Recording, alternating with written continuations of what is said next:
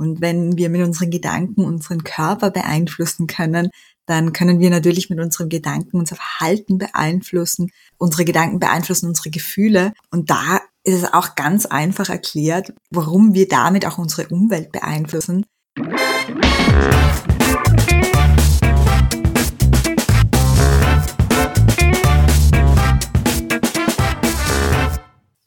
Begrüße euch super herzlich zum Her Money Talk, dem Geld- und Karriere-Podcast für Frauen. Wir sind, Gott sei Dank, mitten im Sommer und damit mitten in der Urlaubszeit.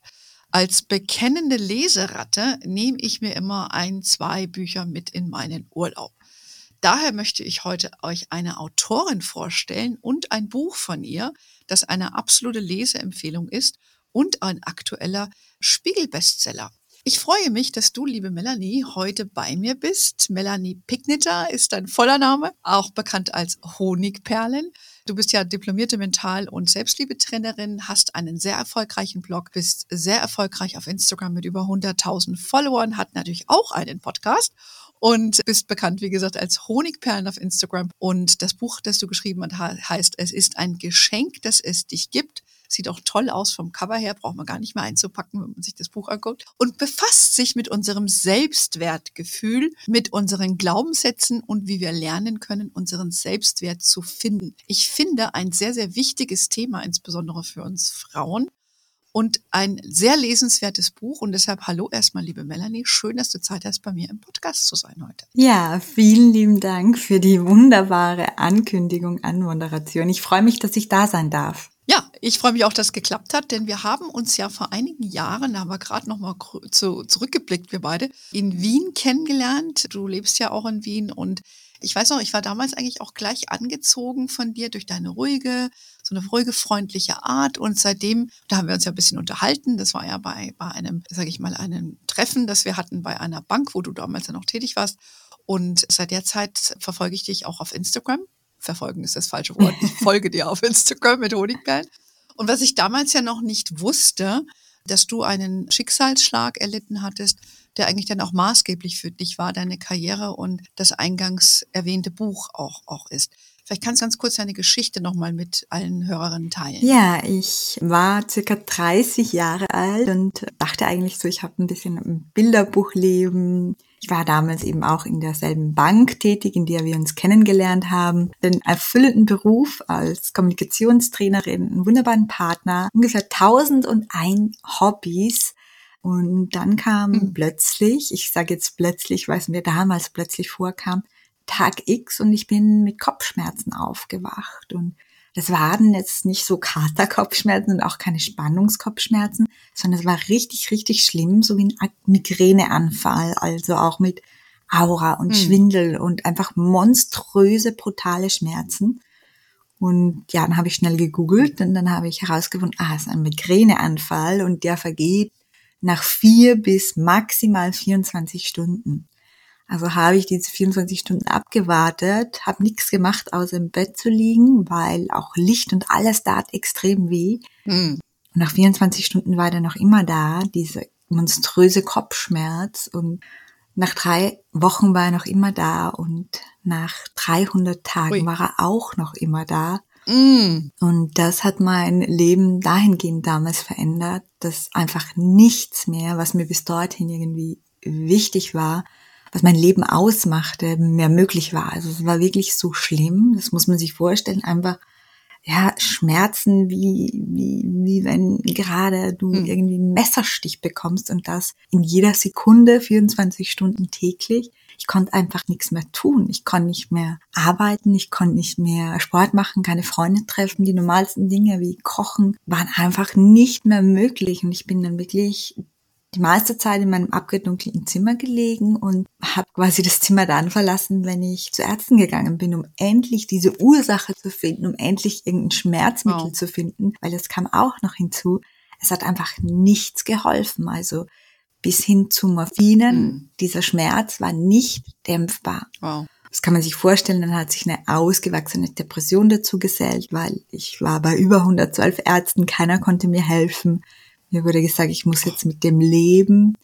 Also ich konnte mir natürlich nicht vorstellen, mit dem zu leben. Und der Schmerz, der emotionale Schmerz, der war monströs. Das war so, als würde man mir bei lebendigem Leib mein ganzes Leben wegnehmen. Ja, und so hat sich natürlich alles verändert, weil alles, was bis dahin wichtig war in meinem Leben, war dann nicht mehr da. Auf der anderen Seite war das auch so ein bisschen ein Restart. Also die Anfangsphase war schwer, weil ich musste irgendwie lernen, mit diesem Schmerz zu leben, trotzdem aufzustehen und etwas zu tun. Aber ich habe von Anfang an niemals zu 100 Prozent geglaubt, dass dieser Schmerz nicht mehr weggeht. Und das habe ich deswegen, weil ich von Anfang an eigentlich Mentaltraining machte. Also ich habe Mentaltraining schon mit 18 Jahren entdeckt und wusste eben, mhm. dass wie stark meine Gedanken meinen Körper beeinflussen. Aber ich war mir nicht von Anfang an, das wäre ja übermenschlich bewusst, dass ich meinen Gedanken, mit Gedankentraining, mit Selbstliebe und, und, und wirklich diese Schmerzen sozusagen auflösen kann. Aber genau das war mein Weg. Also ich hatte damals eine Diplomarbeit zu meinem Mentaltrainer schon geschrieben und ich habe dann eine neue gemacht und die hieß Mentale Wege zur Heilung oder Linderung chronischer Schmerzen. Und ich hatte keine Ahnung, ob das überhaupt funktioniert. Ich habe einfach diese Arbeit für mich geschrieben. Die habe ich natürlich dann schon auch abgeben und habe sie dann als Anleitung genommen. Und da ging es ihm ganz, ganz mhm. viel über die Macht unserer Gedanken, wie wir sie einsetzen, was Mentaltraining ist, welche Methoden wir anwenden können, aber auch ganz viel um das Thema Selbstliebe und Selbstwertgefühl. Das hat ja wahnsinnig viel mit unserer emotionalen Gesundheit zu tun. Man sagt ja auch, der Selbstwert ist das emotionale Immunsystem. Und haben mir dann quasi ganz viele Methoden, die ich in dieser Arbeit habe, wirklich auch tagtäglich zunutze gemacht und ausprobiert und tatsächlich wurde es immer besser und besser. Also es war nicht nach drei Tagen weggeschnipst, so funktioniert Mentaltraining hm. nicht.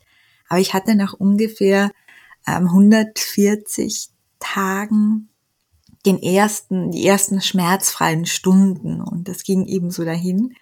Und ich glaube, also so richtig schmerzfrei, ohne längere Kopfschmerzepisoden bin ich jetzt schon wieder seit zweieinhalb, drei, drei Jahren. Hey, das ist doch krass. Also was eine Geschichte. Ich habe jetzt richtig Gänsehaut, wenn ich dir zuhöre. Ich muss sagen, ich bin selber Migräne-Patientin, würde ich mal sagen. Ich habe das viele Jahre gehabt, aber nicht so wie du. Aber daher weiß ich mit meinen, sage ich mal, monatlichen Problemen, die ich da hatte, kann ich mir gar nicht vorstellen, wie das ist, wenn du das ja. 24/7 hast in so einer Intensität. Krass. Es konnte dir also kein Arzt helfen Du hast dich quasi selbst therapiert. Ist ja ein beeindrucksvolles äh, Beweis für die Macht der Gedanken. Es gibt ja viele, die stellen das in Frage. Ja, also du kennst sicherlich auch das Buch von, ähm, wie heißt das nochmal, mit den Siegeln, ähm, das Geheimnis, hm, fällt mir der Name von diesem Buch nicht ein. Das habe ich auch gelesen gehabt. Das ist aber schon mehrere Jahre her. Die hat da auch mit Affirmationen, ich glaube, das war eine der ersten, die, glaube ich, da so prominent drüber geschrieben hat. Das habe ich damals mir auch angeschaut. Das Buch des sieben Siegel, oder ich weiß gar nicht, wie, wie exakt das jetzt mehr heißt. Aber das fand ich sehr interessant, äh, wo, wo die damals auch schon schrieb über dieses, die Macht der Gedanken. Erlebst du heute, dass das Leute noch anzweifeln und dir dann vielleicht sagen, hey, was erzählt die da? Also ich glaube dir sofort. Eigentlich erlebe ich das nicht sehr oft. Also ich erlebe natürlich auch außerhalb meiner Bubble, sage ich mal, meiner Community, Menschen, die nicht hm. so offen für diese Themen sind. Da geht es aber dann oft auch um, um so Vergangenheitsbeschäftigung, Glaubenssätze, innere Kindarbeit und, und, und. Das sind mm. zum Beispiel viele Männer nicht so offen. Aber bei dem Thema Mentaltraining, mm. das Gedanken etwas bewirken, muss ich ehrlich sagen, habe ich keine Menschen mehr im Umkreis. Das ist auch etwas, was ich gar nicht äh, wirklich diskutiere, denn dafür gibt's ja unglaublich viele Studien. Also nehmen wir nur das Paradebeispiel, nehmen wir mm. nur mal den Placebo-Effekt. Ja, da gibt's ja hunderttausende mm. Studien die eben belegen, wenn ich glaube, dass mich dieses kleine Zuckerbällchen gesund macht, dann beeinflusst es meinen Körper so sehr, dass ich auch wirklich eine, eine keine Ahnung, um siebenfach höhere Wahrscheinlichkeit habe, dass hier ein positiver Effekt eintritt. Und das, das ist ein ganz normaler Klassiker, das kennt jeder und dann wird auch jedem wieder bewusst, ja, irgendwas muss das ja auf sich haben. Und wenn wir mit unseren Gedanken unseren Körper beeinflussen können, dann können wir natürlich mit unseren Gedanken unser Verhalten beeinflussen. Unsere Gedanken beeinflussen unsere Gefühle. Und da ist es auch ganz einfach erklärt, warum wir damit auch unsere Umwelt beeinflussen. Denn wenn man mhm. sich jetzt zum Beispiel jemanden vorstellt, man steigt in einen Lift ein und dann steht in der Ecke vielleicht so eine Dame und die sieht auf ihre Schuhe runter und hat so eine leicht gebückte Haltung und sagt irgendwie nur, mm, also nicht mal Hallo und auf der anderen Seite steht so ein Herr und hat einen Anzug an und steht ganz gerade da und lächelt einen an und sagt, ja, wunderschönen guten Morgen dann haben wir sofort ein Gespür für diese Menschen und denken, ah, okay, der geht's nicht so gut. Wir merken auch gleich, aha, die, wir haben gleich so ein Gefühl auch, dass, wenn wir ja genauer überlegen oder mhm. nachfragen, die fühlt sich nicht besonders wertvoll. Das merken wir, das spüren wir auf hundert mhm. unbewussten Ebenen, diese nonverbale Kommunikation. Und was machen wir dann wahrscheinlich? Also entweder haben wir wirklich das Gefühl, da geht's schlecht und wir kennen sie und wollen ihr helfen, wenn wir sie nicht kennen, dann zieht es uns vermutlich eher zu dem Mann, der uns anlächelt. Mhm. Und vermutlich beginnen wir mit dem dann ein Gespräch, wenn die, der Aufzug ein bisschen länger fährt in den 72. Stockwerk. Und das zeigt einfach so, eine, so ein ganz klassisches Beispiel aus dem Alltag, wie sehr uns unsere Gedanken prägen können. Also wenn ich jetzt so vielleicht denke wie diese Frau und mir denke, wieder so ein scheiß Arbeitstag, äh, hoffentlich mache ich nicht wieder einen Fehler, ich bin ja nicht gut mhm. genug, nie, nie mache ich was richtig, dann ja. bewirkt das was in meinem gesamten Geben, in meiner Körperhaltung, in meiner Stimme, in meinem ja, Gesamtverhalten und das beeinflusst meine Umwelt und das beeinflusst weiters, ob ich meine Ziele erreiche, ob ich meine Wünsche erfülle, ob ich glücklich bin und, und, und. Hast du, du, wir sind mitten im Thema. Du hast das sehr, sehr schön beschrieben. Ich teile deine Meinung 1000 Prozent. Ja, das also wirklich, du musst an dir selber arbeiten, ist deine eigene Wahrnehmung. Ja, so scheinst du dann auch nach außen. Wie gesagt, ich lade euch alle mal ein, auf Honigperlen zu gucken auf Instagram oder was du sonst, du hast ja auch äh, deinen eigenen Podcast, weil das ja sehr viele Themen sind, die wir hier heute gar nicht alle erörtern können, sondern wir wollen uns ein bisschen auf Selbstwertgefühl konzentrieren. Und jetzt ist mir der Titel des Buches wieder eingefallen, The Secret. Ah, The Secret, das kennen wir natürlich, ja. Ja, ja, das ist ja schon Jahre her, ähm, wobei das war ja mehr so in Geschichten erzählt. Das konnte ich manchmal nicht so wirklich was mit anfangen, aber die Grundidee fand ich gut. Aber dein Buch hat mir gefallen, weil das sehr speziell war und auch mehr geführt als dieses andere Buch. So, aber lass uns jetzt mal darüber genau reden, was du schon angesprochen hast, nämlich das Thema Selbstwertgefühl. Mich hat das gleich getriggert, denn wie ich eingangs schon gesagt habe, ist meines Erachtens trifft es insbesondere viele Frauen, mich eingeschlossen, dass ein gutes Selbstbewusstsein, die ein gutes Selbstbewusstsein haben, aber oft geringen Selbstwert. Und vielleicht definierst du für uns mal den Unterschied zwischen den beiden, weil vielleicht ist dem einen oder anderen gar nicht so klar, was mhm. der Unterschied ist. Das Wort Selbstbewusstsein, das sagt ja eigentlich schon aus, was dahinter steckt, nämlich wir sind uns unserer selbst bewusst. Und das bedeutet sehr oft auch, wir sind uns über unsere Stärken bewusst, was wir gut können, Genau, also das, das ist das, was die meisten Menschen mit dem Selbstbewusstsein verknüpfen. Eine Person steht da, sie weiß, mhm. was sie tut, sie ist in ihrem Bereich super oder sogar ein Profi. Und dann gehen wir sehr oft davon aus, dass diese Person auch ein gutes Selbstwertgefühl hat. Aber das Selbstwertgefühl ist auch, wie der Name schon sagt, ist der Wert, den wir uns selbst geben. Und den machen wir nicht so rational von den Dingen abhängig, die wir können, sondern der kommt sozusagen einfach von innen heraus, ist auch sehr geprägt von unseren inneren Überzeugungen. Also es kann jetzt durchaus sein, dass man ein sehr gutes Selbstbewusstsein hat im Bereich Job. Ja, da weiß ich, was ich kann, da weiß ich, was ich drauf habe. Aber das Selbstwertgefühl, das bezieht sich ja auf alles in unserem Leben. Nicht nur auf den Job, sondern da gibt es unterschiedliche Räume. Also das heißt, man kann zum Beispiel sogar ein gutes Selbstwertgefühl im Job haben, sogar wissen, was ich wert bin im Job, ja, da fühle ich mich wertvoll, das weiß ich, aber dann gleichzeitig ein gesamt eher schlechtes Selbstwertgefühl, weil es ja noch die Bereiche gibt, wie zum Beispiel Liebe, also Partnerschaft, Beziehungen, mhm. Familie, keine Ahnung, persönliche Weiterentwicklung, Sport, wo man vielleicht Ziele hat, die man nicht erreicht, Körper und, und, und. Und in diesen Bereichen nehmen wir jetzt mal den Körper, weil da sind die Frauen sehr besonders betroffen, das Aussehen. In diesem Bereich hat man das Gefühl, nee, da würde ich mir auf einer Skala von eins bis zehn eher nur eins geben oder zwei. Und hm. dadurch ist dieser, dieses Gefühl, was nicht gesamt wert, viel niedriger als vielleicht jetzt nur in diesem einen Bereich am Job.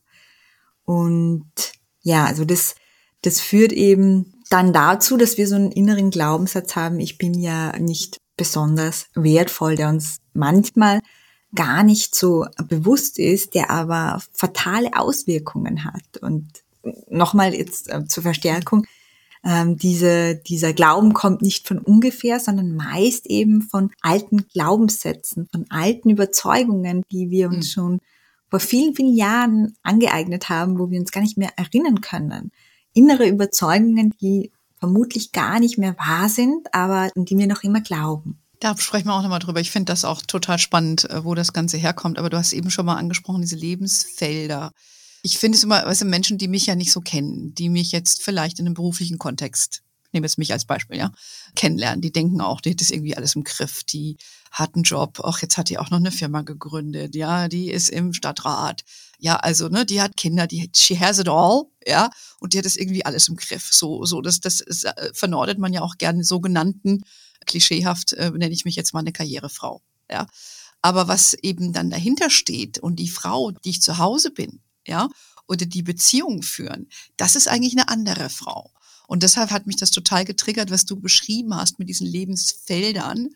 Und ich kann dir nur sagen, persönlich habe ich sehr lange gebraucht, um zu verstehen, dass ich dieses Selbstbewusstsein, was ich vielleicht beruflich habe und auch das Ego, aber dass ich nicht diesen Selbstwert habe oder auch den Selbstwert, den ich im Beruf habe, habe ich nicht in meinem Privatleben. Auch wenn ich so gucke, was ich so für Beziehungen hatte, äh, mit Männern jetzt zum Beispiel, da war ich nicht diese Frau, die nach außen gewirkt hat. Und ich glaube, das ist bei vielen Frauen so. Bei mir würde ich es jetzt mal auf diesen Liebesbereich beziehen. Ich weiß nicht, ob du aus deiner Beratungspraxis oder deiner Coachingpraxis es auch siehst, dass sogenannte Karrierefrauen oft dieses Defizit haben. Ja, also ich denke, es gibt alle Varianten. Also ich bin da auch eher auf deiner Seite. Also hm. bei mir war auch zuerst das ähm, Selbstwertgefühl auf beruflicher Ebene, da bevor ich das auf anderen Ebenen aufbauen konnte. Ich würde sagen, es liegt tatsächlich an den Glaubenssätzen. Und es mhm. ist so, wenn wir ein geringes Selbstwertgefühl haben. Also ich, ich nenne irgendwie mal ein Beispiel, weil es dann einfacher ist. Keine Ahnung, ich habe halt in der Kindheit zum Beispiel ganz viel erlebt, das mir immer wieder das Gefühl gegeben hat, ich bin nicht gut genug. Ja, ich bin nicht wertvoll genug. Irgendwie bin ich nicht hm. gut genug oder nicht wertvoll genug damals vielleicht oder vermutlich für Mama und Papa. Und das Gefühl habe ich dann mitgenommen. Und dann versuchen wir natürlich bewusst und unbewusst, es will sich niemand wertlos fühlen, also versuchen wir mit sogenannten mhm. Strategien, die wir oft unbewusst entwickeln, uns wertvoll zu machen. Und ich sage jetzt mal für, für richtig, ähm, für, für kluge Frauen ist dann meistens ein, ein recht einfacher Weg, der, dass man sozusagen beginnt, etwas zu leisten, etwas zu machen, etwas zu erschaffen, ja. Wenn ich etwas schaffe, wenn ich etwas mhm. leiste, dann können alle sehen, wie wertvoll ich bin. Natürlich passiert diese Schlussfolgerung meist unbewusst. Und es führt auch manchmal dazu, dass viele Frauen hier über ihre Grenzen gehen, auch Männer natürlich. Aber ja, es führt auch zu dem positiven Effekt, ist also ein Antreiber, dass man da ähm, Karriere macht und kann sehr oft ein Indiz sein, mhm. dass das eigentlich nur eine Strategie ist, um dieses verminderte Selbstwertgefühl sozusagen ähm, ja zu verwandeln oder einfach einfach auch wegzudrücken. Aber mhm. das gelingt natürlich fast nie gleichzeitig in mehreren Lebensbereichen und dann merke ich es halt in den anderen. In der Liebe, wo ich dann vielleicht immer die bin, die abgewiesen und abgelehnt wird, wie es bei mir immer war früher. Oder auch in Freundschaften, ja, also dass man so das Gefühl hat, irgendwie, irgendwie tun sich alle dabei leicht anzuknüpfen und ich weiß nicht, was ich sagen soll und irgendwie finde ich das jetzt komisch. Es kommt mir auch bekannt vor, dieses Beispiel. Ja, du kann auf einer Bühne stehen und irgendwie 100 Menschen begeistern und dann kommt man irgendwie in einen Raum mit zwei, drei Frauen und oder äh, wem auch immer und ähm, dann hat man irgendwie dieses Gefühl, wieso kann ich jetzt nicht anknüpfen?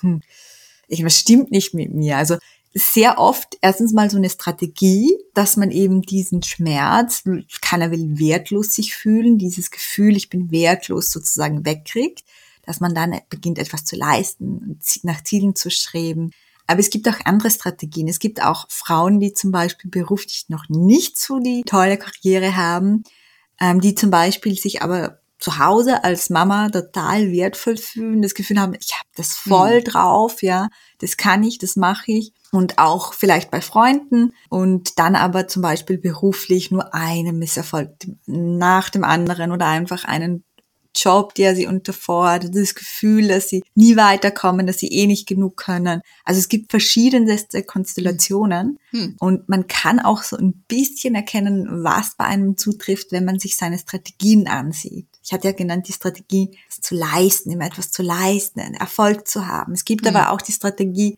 es allen anderen recht zu machen. Also wenn ich gerade im hm. Freundeskreis gut involviert bin oder, oder eben einfach zu Hause alles blüht, ist das möglicherweise so eine Schutzstrategie. Wenn ich es allen recht mache, dann, dann brauchen die mich, dann, dann bin ich für die wichtig und wertvoll, um eben mhm. dieses unbewusste Gefühl, das immer da ist, ich bin nicht wertvoll genug, wegzuwischen. Also es ist ein Versuch. Du beschreibst es total verständlich und ich, ich kann das auch 100 Prozent unterschreiben. Ich denke nur, man braucht, also ich kann für mich behaupten, ich habe gebraucht, bis ich in meinen Anfang meiner 40er war, um das für mich mal so zu reflektieren und das auch zu bearbeiten und Gespräche zu führen, um mir diesem Unterschied zwischen Selbstbewusstsein und Selbstwert klar zu werden. Und dann kann es natürlich auch ansetzen und, und äh, sage ich mal, das zu verändern. Und du hast es ja schon sehr schön ein paar Mal erwähnt, da geht es ja auch um Glaubenssätze, da geht es auch um deine Erziehung. Das ist dir ja oft gar nicht klar. Ja, du hast in deinem Buch geschrieben, dass bereits 25 äh, Prozent unserer Prägungen für den Selbstwert mit der Geburt uns mitgegeben werden. Also ein kleiner Anteil ist eben da. Der Rest erledigt unsere Erziehung und Verhalten von Erziehungsverantwortlichen. Vielleicht kannst du das nochmal ein bisschen genauer ausführen, wie man das sich auch bewusst machen kann vielleicht. Warum man dann so ist, wie man ist. Ja, also ist tatsächlich so, dass wir in den ersten Lebensjahren, so vor allem bis zum sechsten Lebensjahr, ist unser Unterbewusstsein, also das Unterbewusstsein, da ist alles äh, gespeichert, was im Bewusstsein keinen Platz hat. Das ist einfach ein riesengroßer Keller. Und hier sind alle Prägungen und was ich über das Leben denke, über die Welt und welche Überzeugungen ich über mich selbst oder über andere und, und, und habe gespeichert. Natürlich kommen da im Verlauf des Lebens noch einige dazu, aber unser, unser Unterbewusstsein, unsere Aufnahmefähigkeit ist nur im Alter bis sechs Jahre, also von Kleinkindalter bis sechs Jahre, so enorm aufnahmefähig. Und das saugen wir wirklich alles wie ein Schwamm auf und es wird dann dort abgespeichert und durch die Augen dieses Filters, dieses Unterbewusstseins sehen wir dann die Welt. Also wenn wir irgendwie mitbekommen haben in der Kindheit, Mama und Papa streiten nur und dann lassen sie sich scheiden und oh, vielleicht hauen sie sich noch auch noch oder was auch immer, dann ähm, kann mhm. sein, dass wir so einen Glaubenssatz haben, der da abgespeichert ist, so eine Überzeugung, Liebe tut weh. Und mit dieser Brille gehen wir dann in die Welt mhm. hinaus. Und weil wir wissen, dass Liebe weh tut, äh, entwickeln wir dann vielleicht eine Bindungsangst oder ähm, ja, oder wir suchen uns nur Männer aus, die dann eh wieder abhauen, ähm, frühzeitig, damit es gar nicht erst zu dieser Liebe kommt und, und, und, und, und. Und so beherrschen mhm. uns sozusagen diese inneren Glaubenssätze, die es natürlich in allen Varianten gibt, zu jedem Lebensthema und sehr, sehr oft eben auf uns selbst bezogen. Und die auf uns selbst bezogenen Glaubenssätze, die sind es eben, die uns am meisten beeinflussen, weil sich nun mal unser Leben zu 90 Prozent vor allem in unseren Gedanken nur um uns selbst dreht. Und das sind zum Beispiel Sätze wie ich bin nicht gut genug, nicht mhm. schön genug, nicht klug genug, ich habe nichts Besseres verdient und, und, und. Ja, das Erschreckende ist ja, dass das in so einem frühen Alter stattfindet, viel unbewusst, weshalb viele einfach durch ihr Leben laufen, ohne darüber nachzudenken, was du jetzt hier gerade beschrieben hast.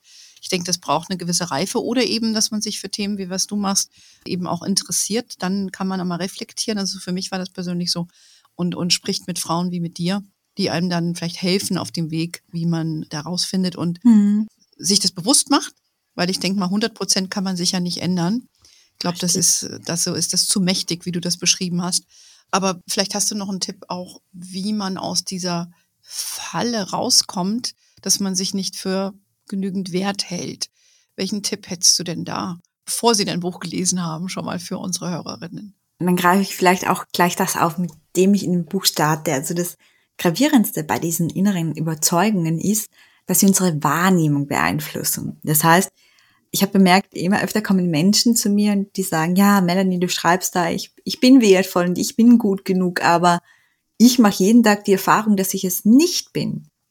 Weil ich gehe vor die Haustür und dann murrt mich schon der Nachbar an, der mich nie grüßt, außer er beschwert sich über etwas. Und dann gehe ich in die Straßenbahn und dann rempelt mich eine Frau an, dann gehe ich in die Arbeit und dann mache ich einen Fehler und dann weist mich mein Boss drauf hin und, und ständig, ständig erlebe ich etwas, was bestätigt, dass ich nicht gut genug bin. Und das ist natürlich wahr, das erlebt diese Frau alles, aber sie erlebt noch ganz viel mehr. Aber in unserer Wahrnehmung, wir können nicht alles ähm, gleich stark und so intensiv wahrnehmen. Das heißt, wir haben einen Wahrnehmungsfilter und unser Wahrnehmungsfilter, unser Gehirn versucht es, sich so einfach wie möglich zu machen. Also sucht es im Außen, im Alltag, jeden Tag immer wieder vor allem die Bestätigung deiner inneren Glaubenssätze. Das heißt, Menschen, die dich schlecht behandeln, mhm.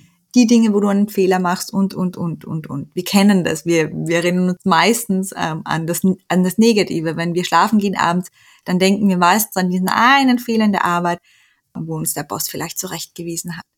Und wir denken nicht an all die anderen Dinge, nämlich zum Beispiel an die Freundin, die sich jede Woche meldet, weil du gut genug bist, weil sie mit dir sprechen will, weil es mhm. mit dir so gut tut zu reden. Über den Partner, der jeden Abend zu dir nach Hause kommt, weil du gut genug bist, weil du wertvoll für ihn bist. Und über das Kind, das sich nur von dir trösten lässt oder am schnellsten von dir trösten lässt. Und, und, und. Und an all diese Dinge denken wir nicht. Und da erkennen wir, wir haben einen Wahrnehmungsfilter, der sich unseren Glaubenssätzen, unseren inneren Überzeugungen anpasst. Das heißt, wenn du viele negative Glaubenssätze hast, dann hast du ein negativeres und schmerzhafteres Leben. Und genau diesen Filter können wir beginnen zu durchbrechen, indem wir bewusst wahrnehmen, weil das können wir nämlich. Wir sind jederzeit der Boss unserer Gedanken und unserer Wahrnehmung. Und man kann zum Beispiel ganz mhm ganz mhm. bewusst morgen aufstehen und nach Beweisen des Gegenteils dieser Überzeugung suchen, nämlich zum Beispiel nach Beweisen für den Satz, hey, ich bin gut genug und wertvoll. Und dann geht man raus und erlebt den Tag und am Abend versuchst du dann einfach mal zu reflektieren, was heute an deinen Erlebnissen hat bestätigt, dass du gut genug bist. Und zwar jedes Detail. Also vielleicht nur jemand, der dich angelächelt hat, die Tante oder die Freundin, die dich angerufen hat oder dir eine liebe Nachricht geschrieben hat, der Kollege, der mit dir Mittagessen gehen wollte, dein Mann, der ähm, sich so gefreut hast, dass du seine Lieblingspasta gemacht hast, was auch immer.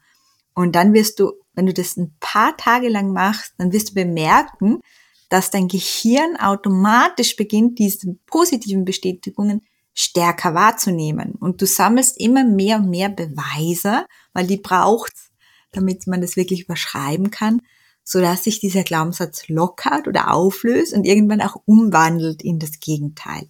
Ein fantastischer Tipp, dass man sich das mal bewusst macht und guckt, was eigentlich einem Gutes begegnet und das auch wertschätzt jeden Tag. Finde ich sehr, sehr gut. Also, ähm, liebe Hörerinnen, gleich mal anfangen, wenn ihr unter dem mangelnden Selbstwert leidet.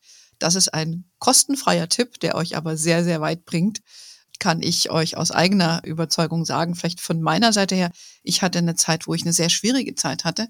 Da bin ich morgens aufgestanden. Ich hatte damals noch meinen Hund und ich bin mit dem jeden Morgen in den Wald gegangen und dann habe ich mich jeden Morgen mal gefragt, wie es mir eigentlich geht und auch das gewertschätzt, was es Gutes gab in meinem Leben.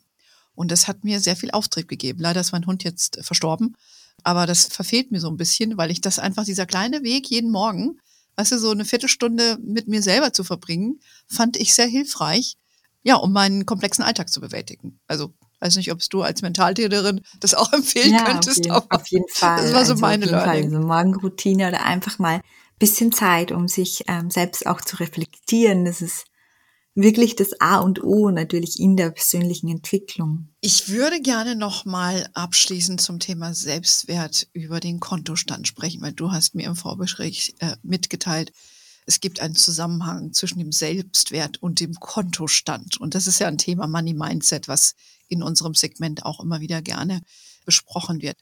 Erklär mal, was du damit meinst. Ja, also ich habe die Überzeugung, dass dein Selbstwertgefühl relativ viel mit deinem Kontostand zu tun hat. Also ich war ja auch, bevor wir uns kennengelernt haben, sehr lange ähm, Beraterin in einer Bank. Und mir ist es damals schon aufgefallen, dass Menschen, die eben, wie soll man sagen, ständig mit ihrem Konto im roten Bereich sind und Menschen, die das eben nicht sind, dass es da irgendwie ein paar Gemeinsamkeiten gibt. Also die hatten, die hatten einfach diese hm. Menschen, die immer im roten Bereich waren, hatten nicht äußerlich und auch nicht vom Job her, aber sie hatten irgendwas gemeinsam. Und ich habe dann versucht, das äh, immer mehr herauszufinden. Und ich habe dann gemerkt, es sind oft gewisse Gesten. Ich konnte das damals alles noch nicht so deuten, aber ich habe wirklich begonnen, mir das auch mitzuschreiben, ja. Worin liegt's denn eigentlich? Mhm. Das erleben wir ja ganz oft, dass ein Mensch, der vielleicht gleich viel verdient wie der andere, ständig im Minus ist ähm, ohne dass er ähm, jetzt da beachtlich mit einem Ferrari herumfährt oder so. Und der andere eben nicht, der ist im Plus und hat vielleicht sogar noch einen ähm, Ansparvertrag oder was auch immer. Und ja, das hat damals schon sehr begonnen, mein Interesse für diese psychologischen Hintergründe. Ich habe damals schon recherchiert und im Zuge meines Berufswechsels habe ich dann irgendwann selbst an mir gemerkt, dass sich mein Gehalt oder auch meine Finanzen wirklich an meinem steigenden Selbstwertgefühl orientiert haben. Und mhm. dann wurde mir auch meine Beobachtung immer klarer und klarer. Denn ich habe das vorhin schon gesagt, wenn wir denken, zum Beispiel beruflich, ich bin ja nichts wert, ich kann ja nichts, ich muss ja froh sein, dass ich diesen Job habe. Und genau so gehen wir in die ja. Arbeit. Also es ist nicht wirklich glaubbar, dass uns das keiner ansieht. Also wenn wir uns so einen Menschen vorstellen, der denkt, ich bin ja nichts wert, hoffentlich mag keiner, dass ich nichts kann und mache nichts gut genug und, und, und, dann haben wir meistens schon ein Bild vor uns. Ein Bild von einem Menschen mit einer gewissen Haltung, mit einer gewissen Ausstrahlung. Das ist diese nonverbale Kommunikation. Mhm. Also ganz anders wie ein Mensch, der davon überzeugt ist, egal wo er hingeht, dass er einen Mehrwert bringt, weil er, weil er weiß, was er kann, weil er weiß, dass seine Ideen und das, was er zu geben hat, einfach wertvoll ist. Und das spüren unsere Mitmenschen, das spüren die Kollegen, das merken wir dann in der Art, wie sie uns behandeln. Und das sieht natürlich auch der Boss. Oder wenn ich ein Unternehmen habe, das merken die Kunden natürlich auch. Und für einen Menschen, der zum Beispiel ein Coaching macht, wo wir merken, hier, der ist wertvoll, der hat Wertvolles zu geben, geben wir natürlich auch viel mehr Geld aus als für jemanden, bei dem wir merken, ah, okay, nee, mh, hm. Äh, nicht unbedingt so wertvoll. Also das heißt, wir merken das und wir spüren mhm. das. Und das hat eine Auswirkung auf unseren Kontostand. Jetzt kann es natürlich passieren, dass dein Boss merkt, ähm, dass du eigentlich mehr kannst und mehr verdienst und bekommst trotzdem keine Gehaltserhöhung. Aber du entwickelst dich innerlich auch so weiter, dass du irgendwann sagst, okay, jetzt ist dieser Punkt erreicht, also ich habe jetzt lange genug unter meinen Wert gearbeitet. Ich weiß, was ich kann. Ich weiß, ich kann da rausgehen und ich kann einen Job finden oder ein Unternehmen eröffnen. Das funktioniert, weil ich, ich mein Wissen und meine Fähigkeiten es wert sind. Und deswegen behaupte ich, dass wirklich das Selbstwertgefühl langfristig vermutlich ja, einen der größten Auswirkungen natürlich neben dem Investieren auf deine Finanzen oder auf deinen Kontostand hat. Und wenn du es vielleicht selbst noch nicht ganz so glaubst, dann schau dich mal um in deinem Bekanntenkreis. Schau dich mal um in deinem Bekanntenkreis und versuch einzuschätzen, wer ein gutes Selbstwertgefühl hat, beruflich oder also natürlich auch unternehmerisch und wer eher nicht. Und du hast ja dann auch so eine Grundahnung, wie äh, gut es dieser Person finanziell geht. Natürlich nicht, hast du keine Einsicht auf seinen Kontostand, aber kannst es dir ein bisschen ausmalen anhand, wie er lebt, wie er sich anzieht, was du von ihm weißt. Ja, liebe Melanie, könnt ihr dir noch sehr lange zuhören. Den Eindruck von unserem ersten Meeting, den habe ich gleich wieder hier bestätigt bekommen, weil du einfach eine wahnsinnig tolle Art hast, äh, wie du, wie du auf Menschen zugehst, was natürlich an deiner Einstellung auch liegt und an deinem Selbstwert und hoffentlich inzwischen sich auch an deinem Kontostand entsprechend äh, widerspiegelt. Ich kann euch nur alle bitten, dass ihr einfach mal bei ihr vorbeiguckt oder euch das Buch anschaut oder gerne kauft. Und ja, also das wäre jetzt mal meine Empfehlung auch für diesen Sommer. Macht euch da mal ein paar Gedanken über euch selbst. Das kostet nichts, wenn ihr am Strand liegt. Nehmt euch ein Notizblöckchen, schreibt euch ein paar Sachen auf. Die Melanie gibt euch da so ein paar Tipps. Heute hier gehört, wie aber auch in ihrem Buch. Ich danke dir. Haben wir noch was vergessen, was du unbedingt meinen Hörerinnen noch mitteilen möchtest? Nein, alles wunderbar glaube, wir haben schon sehr viel besprochen. Es ist ein sehr ergiebiges Thema. Ich halte das für extrem wichtig. Und deshalb war es mir heute auch ein Anliegen, dass wir beide heute sprechen. Ich freue mich, dass wir uns auf diese Weise wiedergesehen haben. Vielleicht treffen wir uns ja mal wieder in Wien, wenn ich mal wieder dort bin. Und ich wünsche dir weiterhin viel Erfolg, auch weiterhin gesundheitlich alles Gute, was du ja sehr gut in den Griff bekommen hast.